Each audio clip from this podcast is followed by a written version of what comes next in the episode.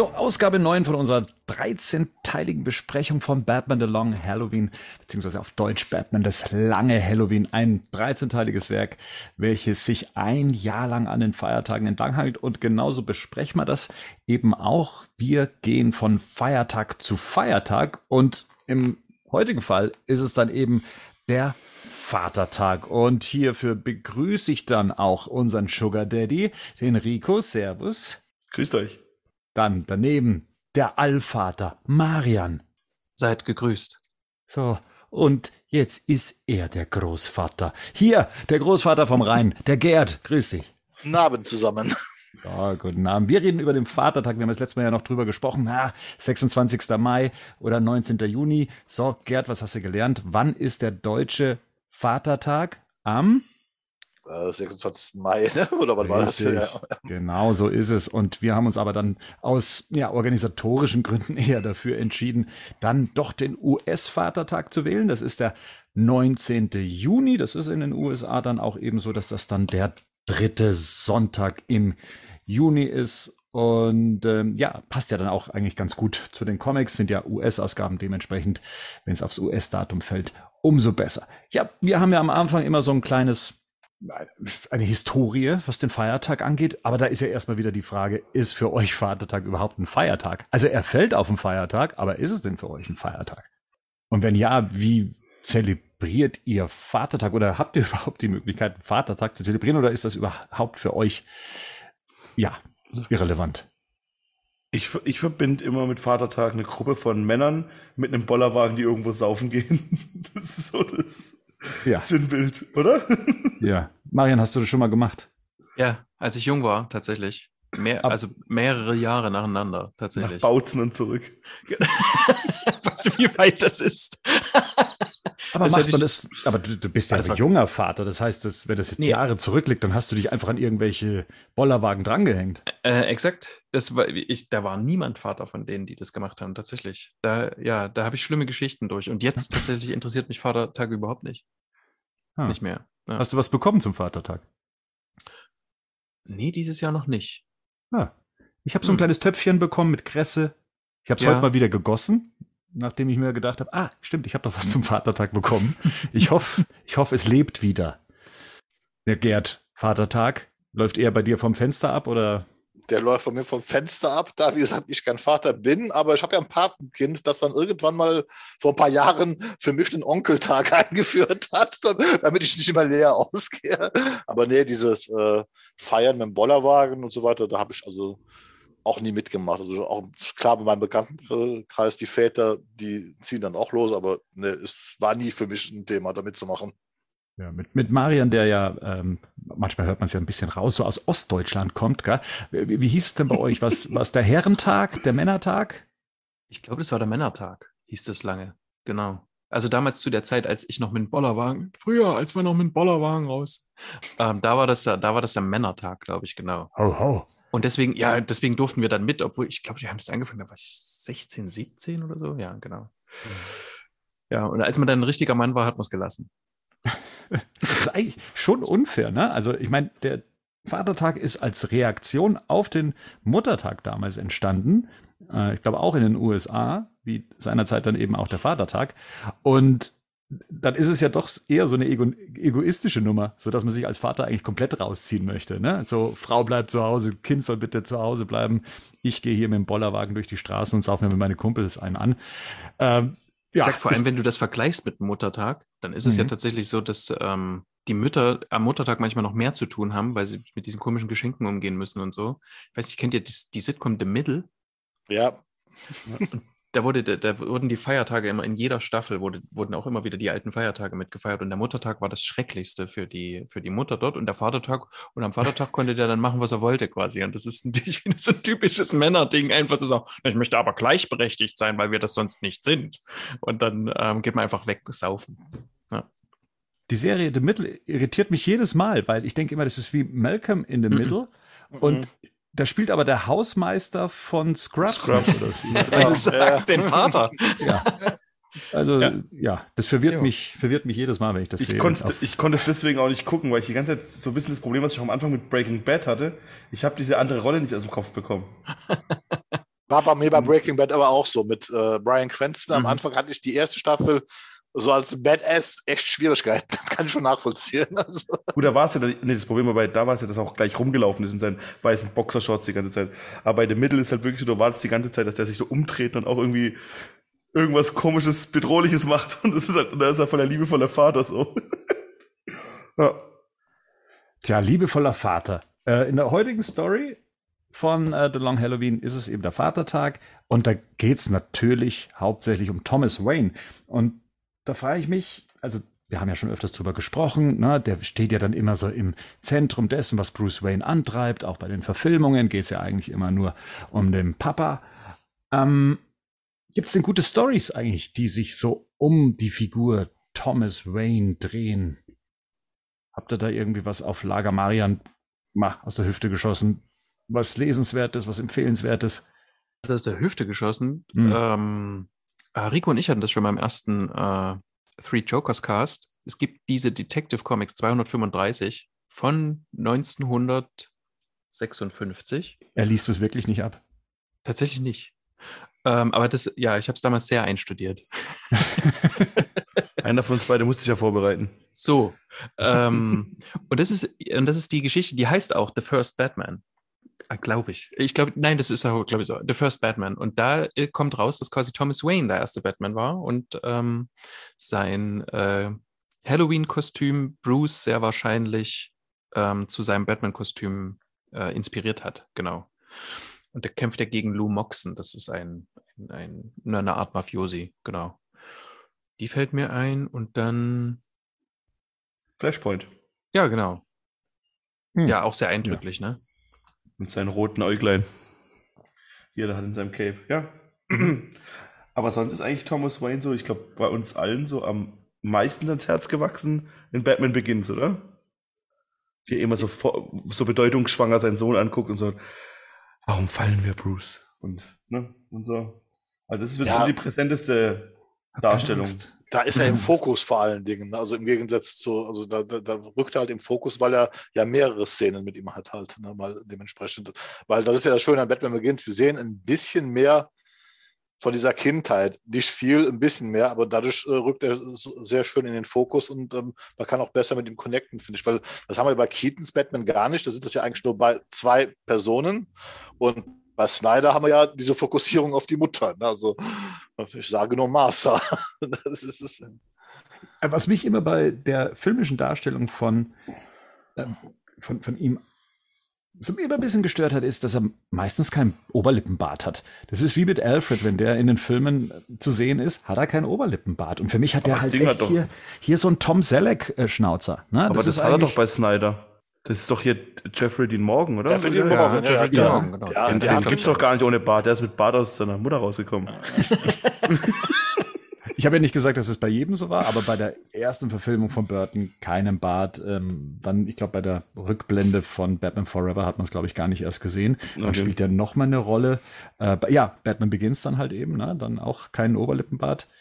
Und in der, ich glaube, in der, in der Serie hier, ähm, in der, na, in der Pennyworth-Serie, da hat er einen Oberlippenbart, glaube ich. Mhm. Wie ist es denn bei Gotham? Da hat er keinen. Da hat er keinen. Mhm. Und Animated Series? Dann haben wir alle durch? Da hat er einen. Ja, eben. Und wo ja. er auch einen hat, was mir jetzt wieder als gute Story einfällt, auch wenn er da nur ganz kurz vorkommt, das ist in Batman Ego. Da fand ich Richtig. den auch nochmal beeindruckend. Das haben wir jetzt erst letztes Jahr gelesen und das, den Bart. Äh, der, da fand ich den Bart beeindruckend, aber auch Thomas Wayne an sich. Ja. Das, das, ah, das okay. Ding mit dem Bart ist halt immer, ne, dass man halt auch gerade, wenn man, wenn man so ein paar Sachen anguckt, dass die Zeichnungen auch immer recht ähnlich sind, ne? dass Bruce Wayne und Thomas Wayne sich auch oft ähnlich sehen. Behaupte ich jetzt einfach mal so. Außer, dass Thomas Wayne graue Haare und einen Schnauzer hat. Also er könnte also bei, Flash, bei Flashpoint ist es schon recht ähnlich, finde ich. Ja. Bei in der Animated Series wird es ähnlich sein, weil es sind einfach alle Männer gleich aus. Das sind so diese Schränke. Diese und bei Batman Begins ist es so, dass ich bin ich jetzt gar nicht sicher, sieht er dem ähnlich, dem Christian Bale, der Schauspieler, schon ein bisschen.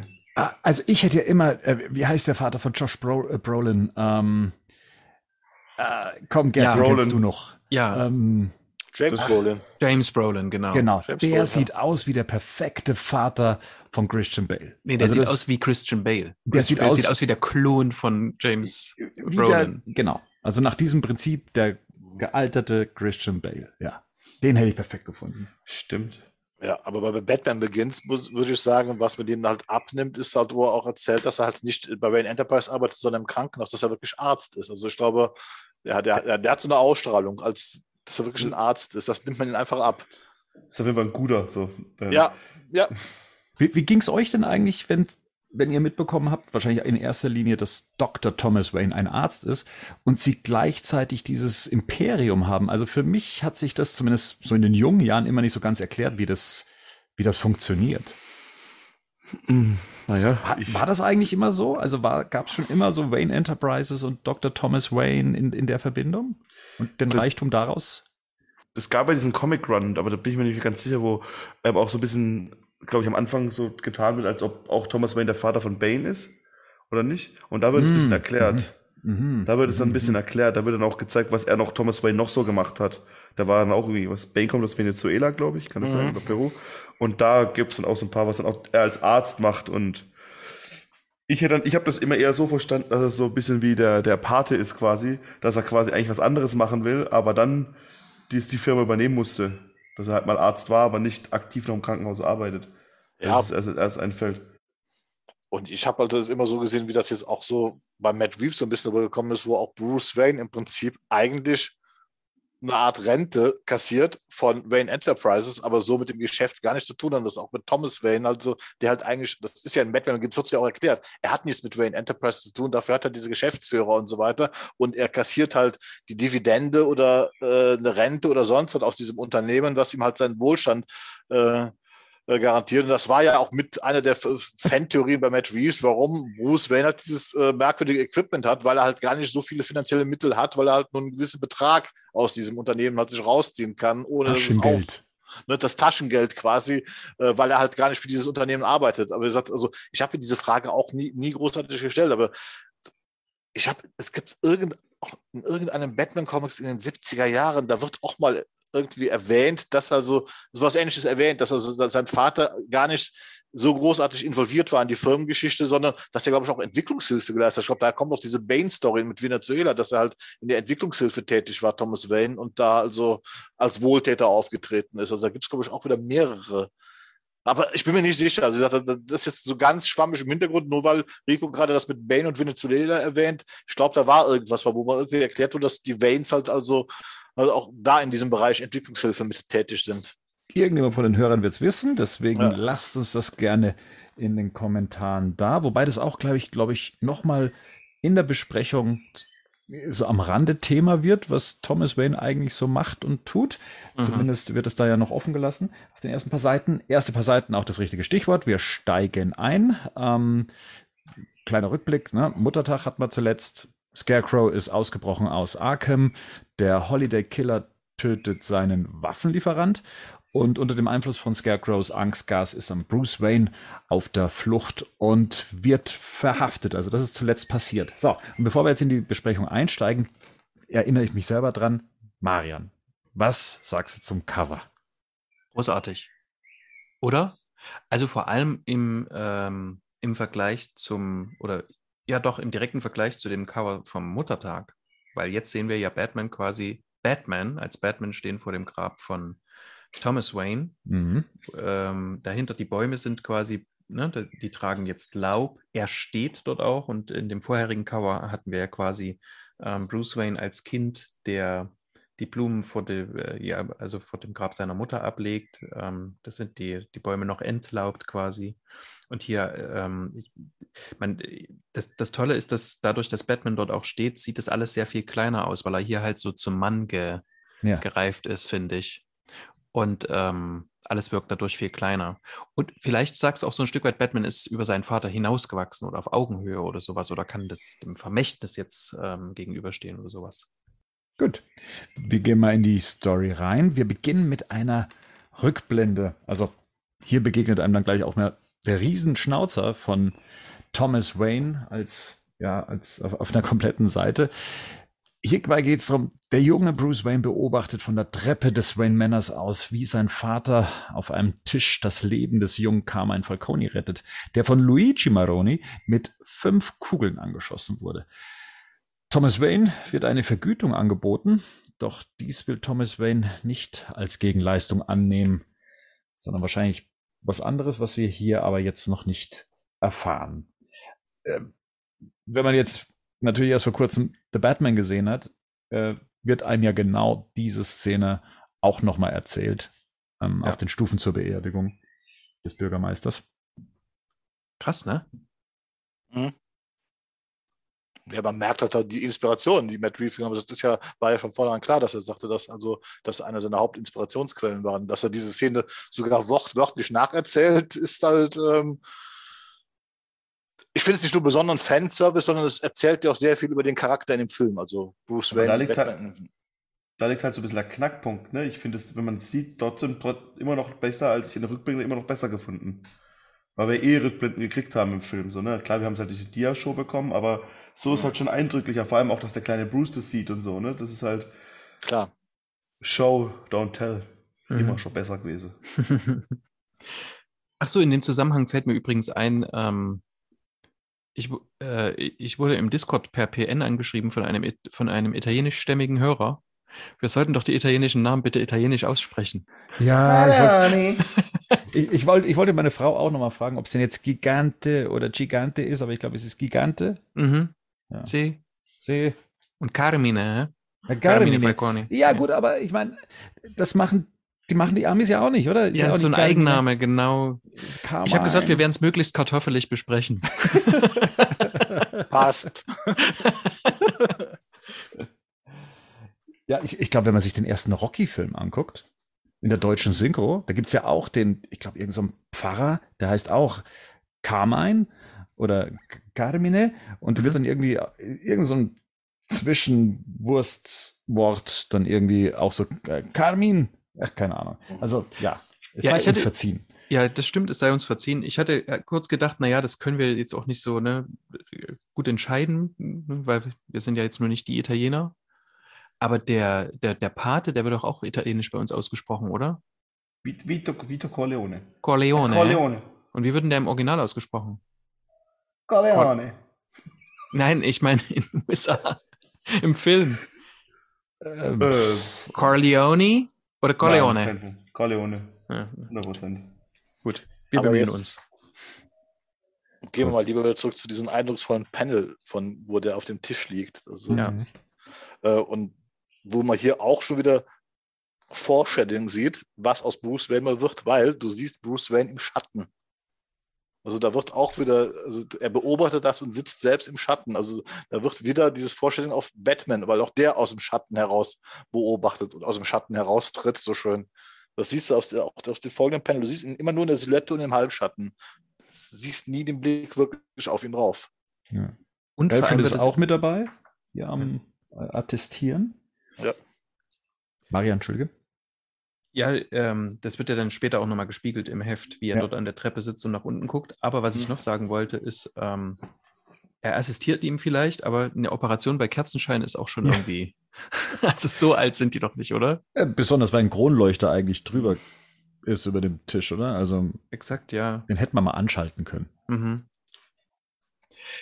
Was mir hier so aufgefallen ist, ist, ähm, auch das wird dann später nochmal so gespiegelt, ist, ähm, ich finde das ganz toll, vor allem auch mit The Batman so im Hintergrund. Ich finde das ganz toll, quasi nochmal so die Philosophie von Bruce Wayne zu verstehen. Also, wo es eben, äh, wo es wirklich so da, ich meine, der, der, der Thomas Wayne, der muss ja den, ähm, den hippokratischen Eid quasi geleistet haben, ne? Mhm. Und da geht es ja darum, jedes Leben zu retten, ja. auch wenn der, Ma der Mafia-Boss bei mir so durch die. Das ähm, sagt auch im Film. Mhm. Genau, wenn der bei mir so durch die Tür stolpert, ne?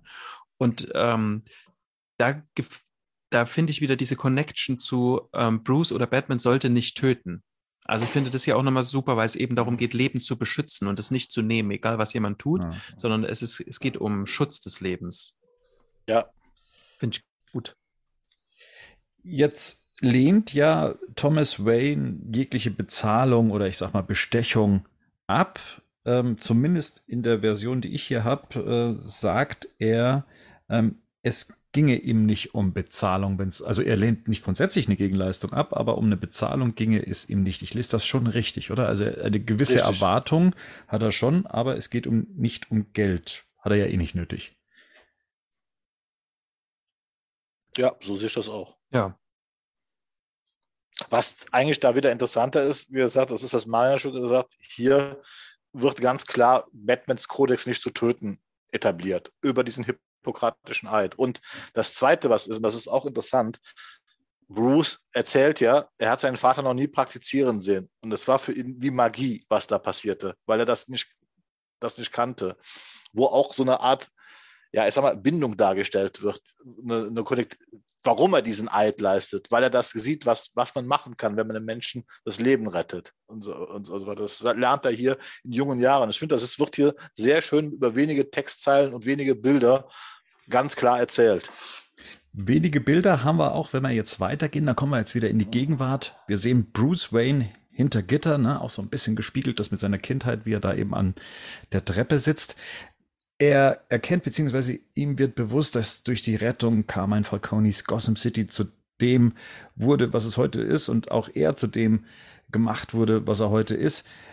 Alfred sagt vor Gericht aus und versucht auf Drängen von Staatsanwalt Harvey Dent die Gründe zu erläutern, warum sich Thomas, Ways, äh, Thomas Wayne seinerzeit sich zum Beispiel nicht bei der Polizei gemeldet hat, nachdem er eben ähm, jemanden aus der Mafia auf seinem Tisch liegen hatte und stellt fest, dass es kein Verhältnis zwischen Bruce Wayne und Carmine Falcone gibt.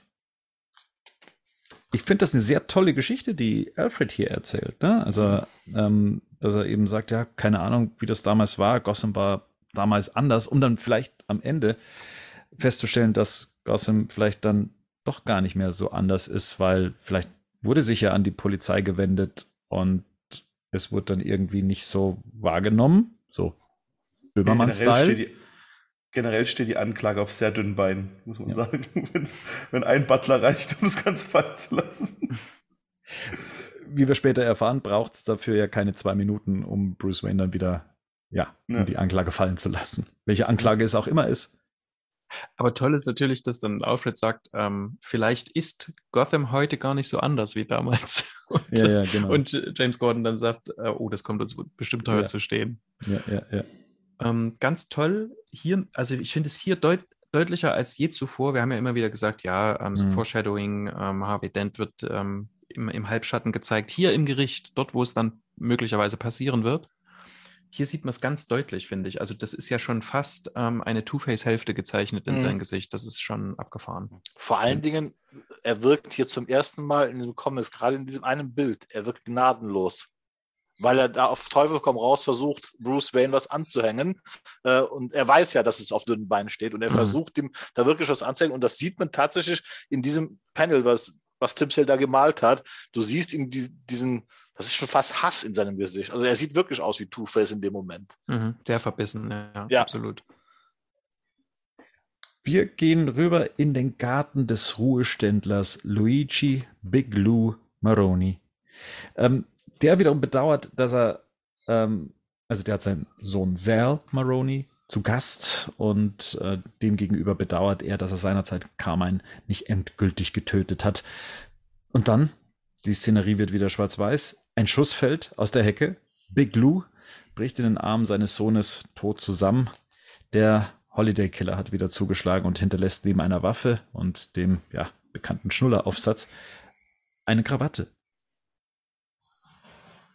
Die Krawatte zieht sich so ein bisschen durchs Heft, äh, durch, durch das Heft. Das kann man, glaube ich, schon mal so vorab sagen. Die ist ja so ein ja, Dauergeschenk.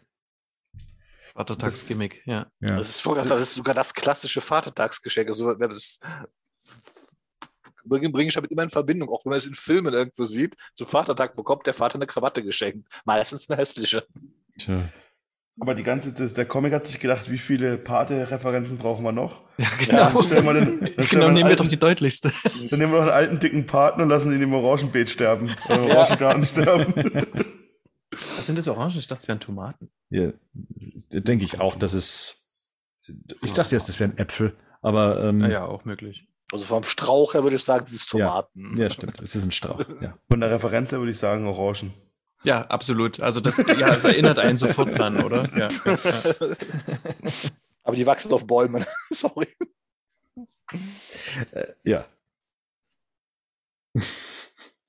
äh, ansonsten, ich finde das, ähm, toll gezeichnet. Also ähm, Big Ja. Lou finde ich ähm, Mhm. toll inszeniert, auch eben mit dem ganzen Gewächs drumherum. Ist das, ist das eins von den, von den Panels, wo ich sage, wow, äh, gefällt mir ganz gut vom Stil her. Und man merkt, dass Sal, Sal Maroni ähm, offensichtlich äh, ziemlich, also das, das scheint so ein Weichei zu sein für seinen Vater, ne? Ich meine, klar, das hat Ja. man, hat man immer so in diesen Familien, aber der, der guckt auch immer so, so dämlich, kannst nicht Ja, sagen. ja. Oder ist auch extra so gezeichnet irgendwie. Mhm. Wie die Stimmt. Hunde, wie sie gucken, als sie den Killer bemerken. Gucken Ja, den. sei einfach mal ein Mann, heißt es. So. Ja. Ach ja. So, kommen wir zum nächsten Mann. Und zwar im Penthouse des Römers besucht Sophia Falcone Gigante ihren Vater und berichtet, dass Bruce Wayne nach nicht mal zwei Minuten freigesprochen wurde.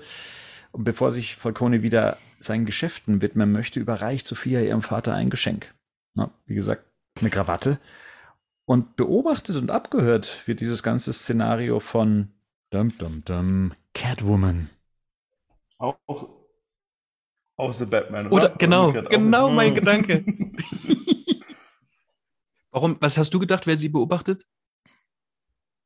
Ich, ich, ich war mir extra am Anfang nicht sicher. Ich hätte gedacht, das könnte auch Batman sein können. Ja, dachte ich nämlich auch. Und dann wird das so aufgelöst man denkt, ach Mensch, der Matt Reeves der hat auch alles geklaut.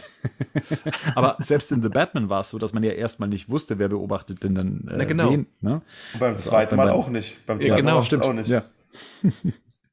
ja, Sophia hat ähnliches, äh, also sie tut sich ja sichtlich schwer, ihrem Vater emotional gesehen, ihm was zu überreichen, also das Geschenk und naja, wird auch darin bestätigt, dass er das zwar zu schätzen weiß, aber es ihr nicht wirklich zeigt. Und sie auch ein bisschen betröppelt dann eben zurückbleibt. Ist aber auch keine schöne Krawatte. Aber man sieht das erste Mal so Wärme in ihrem Gesicht, ne? Also auch sowas, Ja. die wurde ja sonst wirklich so sehr monströs dargestellt. Mhm. Und hier ist sie recht. Ähm, also ich finde das beeindruckend, wie gerade jemand wie, wie Sale, der ja manche Sachen dann einfach so sehr reduziert zeichnet. auch. Sale. Salvatore. Sal. Nein, Tim Sale. Achso. Upsi.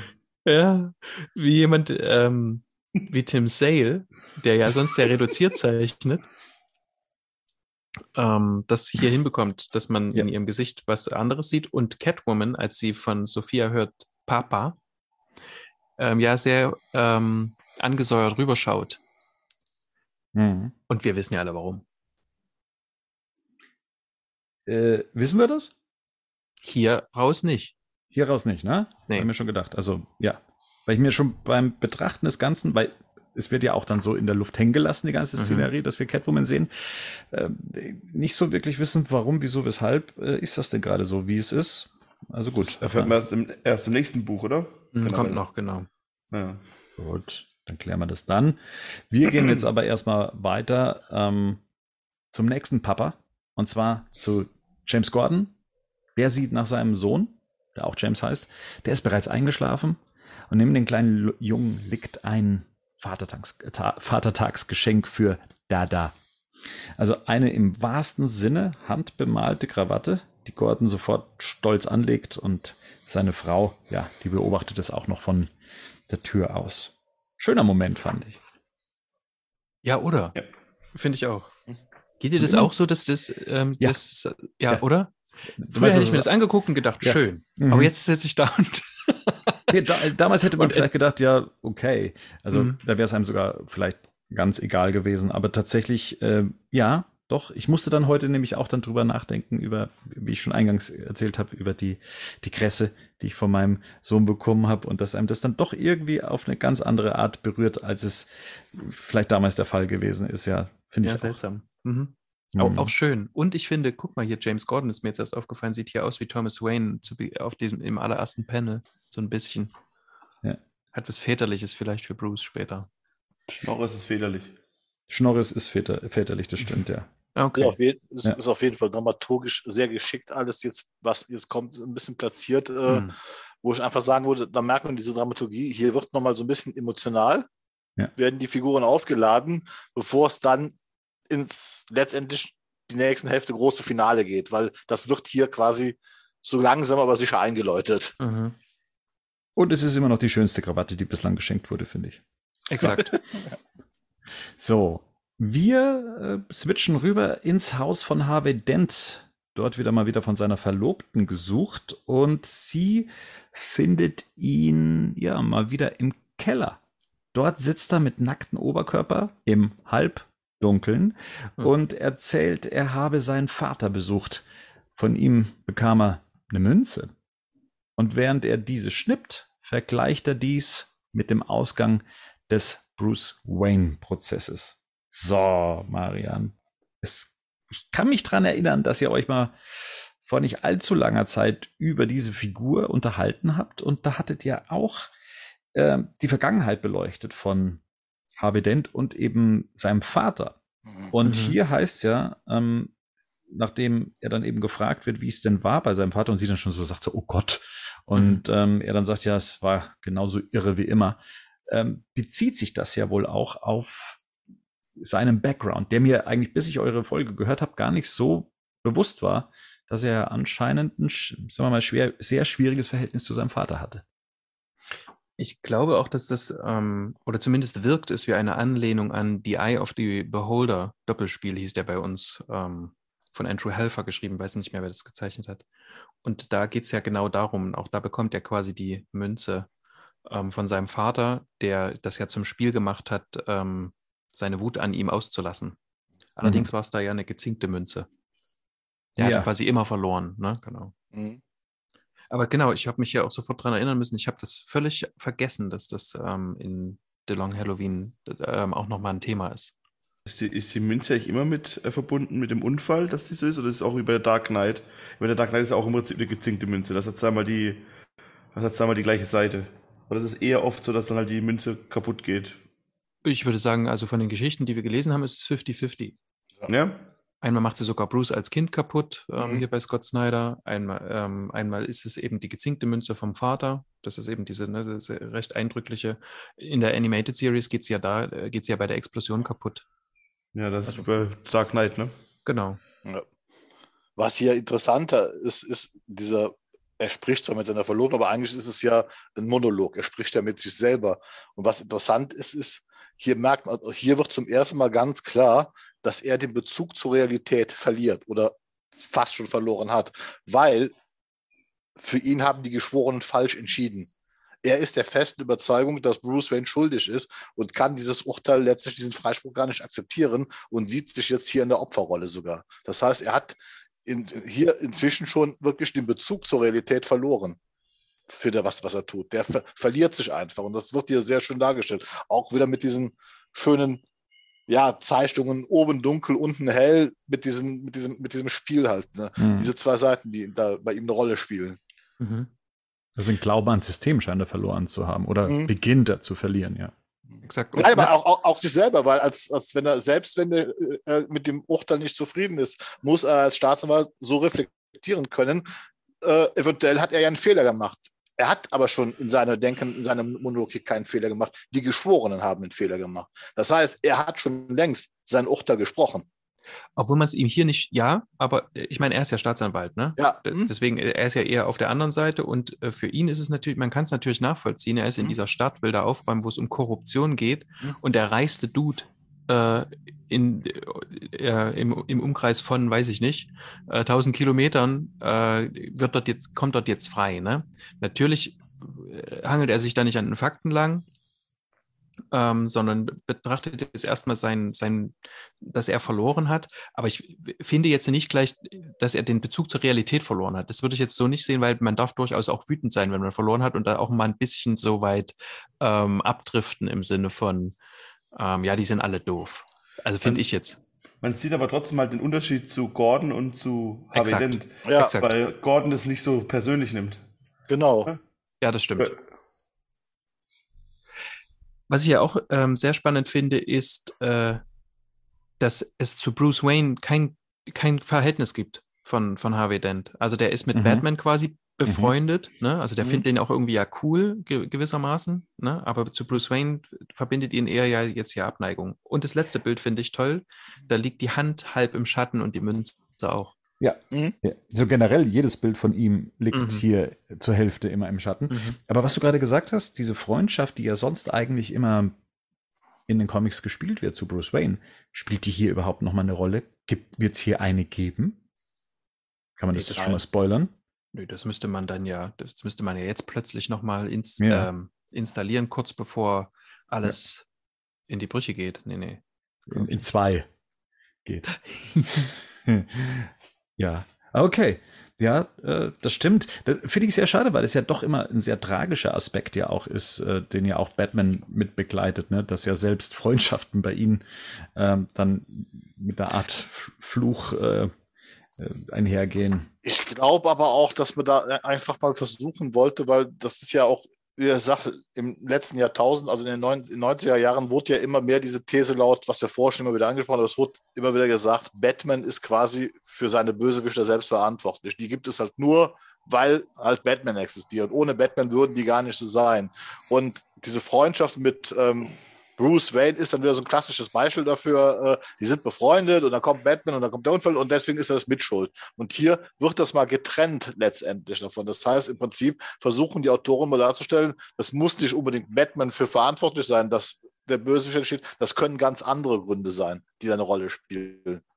Und das denke ich mal, das war, glaube ich, die Intention beim Schreiben, dass man das mal ein bisschen zurückgenommen hat und auch, auch ein bisschen weg von diesen klassischen Erzählstrukturen, die man halt bei Batman die ganze Zeit hatte.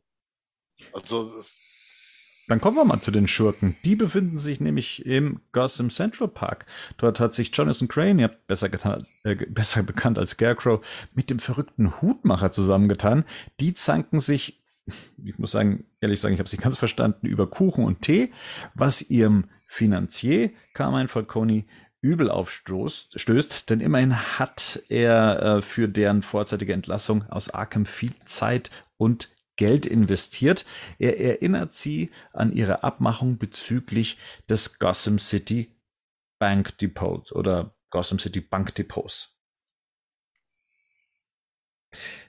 Es ist so ein bisschen 90er, finde ich, wie hier die Gegner dargestellt werden. Ne? Das ist so ne, der, der übergroße Scarecrow und der ta- tatsächlich total irre ähm, Travis Tetch. Mhm.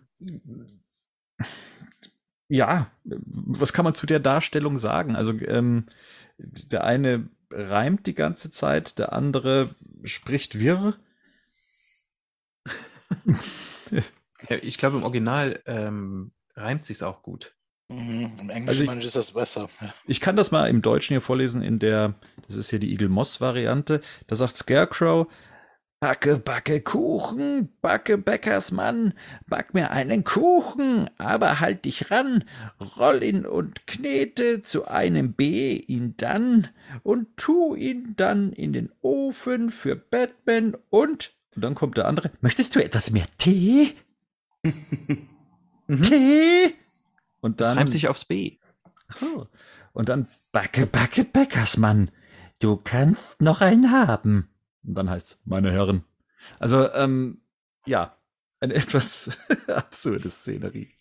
Hat, hat ein bisschen was sogar schon ich, ähm, von hier Batman Forever, oder? So wie äh, Two-Face und der Riddler miteinander umgehen. Sehr Comic-Booky auf jeden Fall. Ja. Sehr Comicbooky, ja. Ja, ja.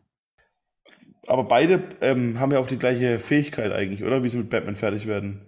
Sie geben ihm irgendwas, dass er durchdreht.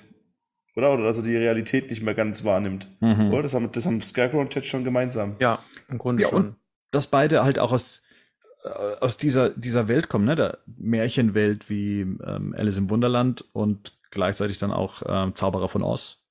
Ach krass, die Connection habe ich noch nie gezogen Mhm. bei, beim, beim, bei Scarecrow. Das ist aus, äh, das ist irgendwas mit Alice im Wunderland. Aber klar, bei Mad Hatter macht es natürlich Sinn. Und bei den Arkham-Spielen haben die auch beide quasi, das machen die das gleiche auch mit Batman, ne? Die Ja. schicken ihn beide in Mhm. Traumwelten. Ja, ja. Aber das Matt Hatter ähm, ernsthafter gestaltet. Im Arkham City ist der auf jeden Fall ganz anders. Also Gut er gemacht. sieht zwar, äh, zwar optisch äh, ist die Ähnlichkeit da, aber äh, der wirkt das sehr gefährlich. Mhm. Ich, also ich weiß auch nicht hier so ganz genau gut, da geht es natürlich so etwas, was dann in der, in einem der nächsten Hälfte auf, aufgelöst wird, was damit, ich denke mal, hier wird wieder bezweckt, dieses, diese Diskrepanz, diese Verzweiflung, die bei Falcone inzwischen ist, dass er sich mit solchen Typen abhängt, weil eigentlich die Mafiosi ja mit diesen Verrückten nichts zu tun haben wollen. Ne? Und es geht Ja. immer weiter. Und was hier auch so ein bisschen dargestellt wird, hört sich erstmal merkwürdig an, aber es wird ja immer schlimmer. Mhm. Erst Joker und so weiter. Und jetzt hatten wir schon einen Matt Hatter, der offensichtlich komplett verrückt ist, bei der, der ja hier noch nicht mal einen vernünftigen Satz rausbekommt. Das heißt, wenn ich mich schon so eine Person herholen muss, äh, um ein Problem zu lösen oder weil ich ein Problem habe, dann ist man schon extremst verzweifelt. Also ich denke mal, das wollte man hier zum Ausdruck bringen mit diesen beiden Figuren. Der hat einfach Angst vom Jabberwocky, oder wie der heißt, oder Jabberwocky. heißt der nicht so? Ja. Ja, ja. Ja, Ähm, ja, das, ich, ehrlich gesagt habe ich, vergesse ich, die, vergesse ich vor allem den Mad Hatter immer in der Geschichte. Das ist so eine der Figuren, ja. Aber was ich trotzdem gut finde, ich weiß, wir haben da schon ein paar Mal drüber gesprochen, ich will es trotzdem nochmal sagen, ist, wie man diese fantastischen Elemente mit diesen ernsten Mafia-Elementen irgendwie versucht zusammenzubringen. Ich finde, weil ich irgendwie das, ich, das gehört irgendwie zu Batman für mich dazu. So, ne, das ist dieses edge-mäßige Underground-Welt-Ding mit, äh, mit, mit, den, mit den ganzen Mafia-Bossen. Und trotzdem funktioniert, also, es wirkt nicht so wie ein Fremdkörper, wie es sollte. Auch der Joker mit seinem Flugzeug und so. Mhm. funktioniert. Oder? Das, hat, das funktioniert. Das hat mir auch in den animierten Film von The Long Halloween gemerkt. Da war die, die Joker-Sequenz ein Highlight so des, des Films. Und das war nie wie ein Fremdkörper, da, da, sondern das wirkte wie aus einem Guss. Das ist so. Hör dir das, hör dir das an, Matt Reeves. So, äh, sich etwas anhören darf auch Alfred und zwar im Rain Manor. Bruce sinniert darüber, wie anders doch alles hätte sein können, hätte sein Vater nicht das Leben von Carmine Falcone gerettet. Bruce vermisst seinen Vater und setzt sich auf die Treppe, wie einst, als kleiner Junge. Ist auch wieder eine, ähm, eine auch eigentlich eins zu eins so in Batman zu sehen, oder? Also Im wirklich Krankenhaus, ne? im Krankenhaus. Ja. Aber hier funktioniert es besser, finde ich. Also gerade was Alfred sagt, ne? Also im Sinne Ja, ja. von, ähm, es wäre ebenso müßig, mich zu befragen, ob sie heute ein besseres Leben hätten, wenn ich ihnen ein anderer Vater gewesen wäre. Na, Schon eine gute, schon gut. Toll, ja. Mhm. Und am Ende sagt er dann ja zu ihm, sie sind ganz der Sohn ihres Vaters. Ja. Das Ja. ist schon. Genau. Meint er jetzt damit sich selbst? Hm? Meint er jetzt damit Thomas Wayne oder meint er sich selbst oder meint er beide? Der meint beide, weil deswegen ist dieses Panel auch so schön gemalt, weil du hast vorne im Vordergrund hast die beiden stehen und hinten im Schatten siehst du nur zwei Silhouetten und da kannst du nicht mehr erkennen, ob der Vater Alfred oder Thomas ist. Da ist nur ein Vater und ein Sohn zu sehen. Oder ist einfach ein Schatten von der Treppe? Ja, aber du Mhm. ähm, aber im Vergleich zu Mhm. im Vergleich Ja, ja. zu vorher hast du halt, da ist Bruce nicht mehr allein. Mhm. Ja, ja, genau, genau. Das ist toll. Ähm, Was ich Und- zeichnerisch nicht ganz so toll finde, also ich finde es einerseits toll, wie er da auf der Treppe sitzt, weil sofort klar wird, wie er da wie ein Kind sitzt, ne? sehr kindlich. Und das Panel rechts daneben und der blickt hier wahrscheinlich nach oben, aber zeichnerisch altert hier Bruce Furchtbar. Wayne auf einmal um ja, das ist 40 ganz Jahre. furchtbar, alter Mann. Ja, ich Ich dachte auch, was macht Peter Zweger da auf einmal? Sieht aus, ja. Ja, schade. Ah, Die, das sind die Haare und die Glatze halt, ne? Das Ja, ist ja, das ne, so nach hinten guckt und ja, Ich hatte da auch im ersten Moment gedacht, das wäre. Alfred, wie ich das das erste Mal gesehen habe. Ich Ja. so, hm, Jetzt sieht Alfred aber irgendwie merkwürdig aus, ja, ne? Bis mir dann klar wurde, nein, das soll Bruce darstellen. So, und dann kommen wir eigentlich schon zur letzten Seite. Ähm, der Cliffhanger zur nächsten Ausgabe. Im Büro von Harvey Dent erwartet ihn Sal Maroney. Immer noch blutüberströmt vom Mord an seinem Vater und die Krawatte in der Hand. Er bietet Dent einen Deal an, um Falcone zu erledigen. Ist auch wieder eine gute Spiegelung zum Anfang, wo das Lagerhaus abbrennt, finde ich. Weil man da schon gedacht hat, oh Mann, Gott sei Dank ist als Batman neben dran, der sagt, das machen wir mal nicht so. Und jetzt mal gucken, wo der moralische Kompass von, wo der moralische Kompass von Harvey denn dann wirklich ist. Ja. Ja. Jetzt muss ich euch fragen, also in meiner Ausgabe hier sagt Sal, ähm, sie wollen mich weghaben, wir beide wollen Falcone erledigen. Meint er mit dem Sie Harvey Dent oder meint er mit dem Sie äh, die Gegenseite? Wie, wie ist es bei euch denn in der, in der Originalausgabe? Wie steht's denn da drin? You oder they? Hm, ich guck grad, Moment. Oder die ganz gucken. Rico kämpft mit Comixology, wie die ganze Ja, Welt. das ist wirklich schon, das ist, das ist ein Graus, Alter. Das, ich, ich ah, Moment. So, er sagt, Diese Pause wird Ihnen präsentiert von Comixology. you want. So, jetzt sagst du, you want a piece of me, sagt er, oder was meinst du? Ja, und dann? Äh, ja. We both want a piece of Falcone. Maybe Okay. it's time we found, found out what we can do for each other. Ah ja, okay. Also er meint, Sie wollen mich weghaben, me- meint er Harvey Dent. ja. Das Sie bezieht sich Ja. auf Harvey Dent. You want a piece of me. You, ja. Ja. Okay. Mhm. Ja. Mensch, und äh, Burnham ist im Hintergrund wieder zu sehen. Burnham, ist das nicht der von den Turtles eigentlich? Der, der Kameramann? Also, oder, oder bezeichne ich den hier jetzt falsch? Rico, du kennst mit den Turtles aus. Ich finde, der sieht eher aus wie Dilbert. Hm. Nein, hier, wie, wie findet Waldo. Ja? Und, oder Beeper. Jetzt haben wir sie alle durch. Das ist am Straße, ne?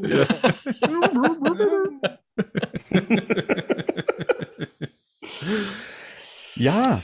Auch Ähm, hier, auch Mhm. hier merkt man wieder dramaturgisch, das Finale, das Finale wird eingeläutet. Das wird jetzt generell zu harten Maßnahmen gegriffen. Also Ja, aber Gerd, jetzt hier. Jetzt wird hier seit neun Ausgaben das Finale eingeläutet. Jetzt muss ich mal ganz ehrlich sagen, ne? ich habe mir ja heute mal gedacht, neun Monate lang reden wir jetzt über die Morde, die der Holiday Killer da hingelegt hat. Und sie haben gar nichts. Also ich meine, wie viele Tage sind jetzt vergangen, während wir das letzte Mal über so eine Ausgabe gesprochen Ja. haben? Und da passiert nichts. Batman kommt irgendwie nicht äh, dahinter, die Polizei kommt nicht Lässt dahinter. sich sogar verhaften. ja, das kommt- passiert auch. Noch. kommt. Und vor allem, das Ding ist ja, die Beweiskette ist ja, wir machen es jetzt einfach und gucken, was passiert und nicht, wir haben Beweise, sondern das ist, also, das ist das- halt, aber Ja. deswegen ist The Batman die beste Comic-Verfilmung aller Zeiten. Das wollte ich gerade sagen. Auch da niemand was rafft, hätte mal einer geguckt. Und ich wollte gerade sagen, das hier, dieses Buch, gilt als ein Meisterwerk. Ich will nie wieder, dass sich irgendjemand darüber beschwert, dass Batman in einer Woche irgendwas nicht auf die Reihe kriegt, ja? Nein, aber das jetzt mal andersrum betrachtet, ihr habt natürlich vollkommen recht, aber jetzt mal andersrum betrachtet, wenn man sich mal das, das Heft durchliest und alles, was da passiert und so weiter, es gibt ja tatsächlich keine Logik in, in, hinter diesen Morden, wo zum Beispiel ein Psychologe irgendwo draufkommt, weil urplötzlich Leute random erschossen wird, weil jeder Verdacht, den man ja hat, ist ja nur ein Verdacht, es gibt halt keine Beweise und da wird ja in jeder Ausgabe passiert ja wieder was anderes, wo der Verdacht, den man vorher hatte, sich ja schon wieder erledigt hat in, in, in dem Moment. Das heißt, wenn ich keine Beweise habe, außer dieser blöden Pistole, und random, und das sagt man ganz einfach, random Mordopfer da die ganze Zeit eine Rolle spielen. Da kann auch der beste Detektiv, glaube ich, äh, Schwierigkeiten haben. Also so random ist das nicht. Du brauchst nur ein paar Besch äh, Leute, die äh, Sal Maroni beschatten. Und, Mhm. dann hast, und dann hast du ruckzuck, also von dem werden, ja nur ständig alle Leute hingerichtet. Ähm, und dann hast du noch ein anderes Team, was irgendwie Marian, auf die, du wolltest gerade sagen, dass du, dich, dass du dich beschwerst. Du bringst jetzt gerade hier Überwachung ins Spiel. Das fragt man sich ja schon seit Ausgabe 1, warum werden die Leute nicht überwacht, diese ganzen Gangster. Ach ja, stimmt ja. also, wenn wir jetzt so anfangen, dann müsste Gu- dieses. Ja, nee, ist ja auch ein korrupter Apparat. Ich verstehe. ja, also, Aber Batman könnte mal, sollte mal ein bisschen beobachten, wer, und nicht hier irgendwie die ganze Zeit hier vor einem Rockzipfel nach dem anderen hinterherrennen und seinem Faddy hinterherholen, ne? Sollte man hier ein bisschen was gucken. Au. Boah. Ist halt so. ja, Der, der wird- macht ja alles außer Batman sein. jetzt Nee, wird's ja. bitterböse. Nee, der wird ja auch die ganze Zeit betäubt Mhm. und ähm, dann kriegt er warum? Angstgas und Ja, vorher, er- vorher, vorher scharwenzelt er mit der Poison Ivy rum, ne? Da kann er ja auch nichts für. Mhm. Da Da war's wird er wieder. falsch beschuldigt. Ne, und Aber so. ja, es Also- ist halt, es- das ist halt das Problem immer so. Was willst du halt? Die meisten Geschichten kannst du relativ einfach mit Logik aushebeln. Außer Dark Victory. Aber dazu kommen wir später. Ich wollte gerade sagen. Das, das ist ein anderes Thema jetzt. Ne? Nein, aber, aber, aber tatsächlich auch diese Orientierung an diesen ganzen Film Noir oder an diesen Romanen, also von Raymond Chandler zum Beispiel, das ist gerade The Big Sleep oder so weiter von Raymond Chandler. Das ist im Prinzip das Gleiche. Der Detektiv tappt bis genau im letzten Kapitel im Dunkel, obwohl eigentlich jeder schon längst klar ist, hey, die Alte, die dich angehört hat, ist eigentlich der Täter. Ne? Also nur er will es ja nicht wahrhaben. Er kriegt alles präsentiert und er merkt es erst zum Schluss. Und das ist halt so ein klassisches Element, was sich auch im Film Noir und generell durch diese ganzen Krimis so ein bisschen durchzieht, dass die Detektive, obwohl sie so schlau sind, auf der anderen Seite oft blind vor Liebe sind. Ne? Also Hm. ganz einfach und deswegen nichts äh, auf die Reihe bekommen. okay.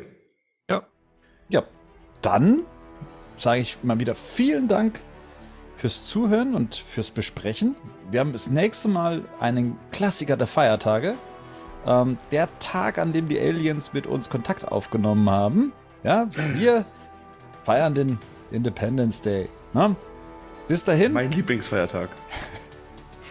Und Phil. Bis dahin. Ciao. Servus. Gute Nacht. Tschüss. Kontakt hatten sie schon am 2. Juli aufgenommen. Am 4. haben sie uns kaputt gemacht. Uh, so sieht's aus. Hier ist der Profi, der Emmerich-Fan,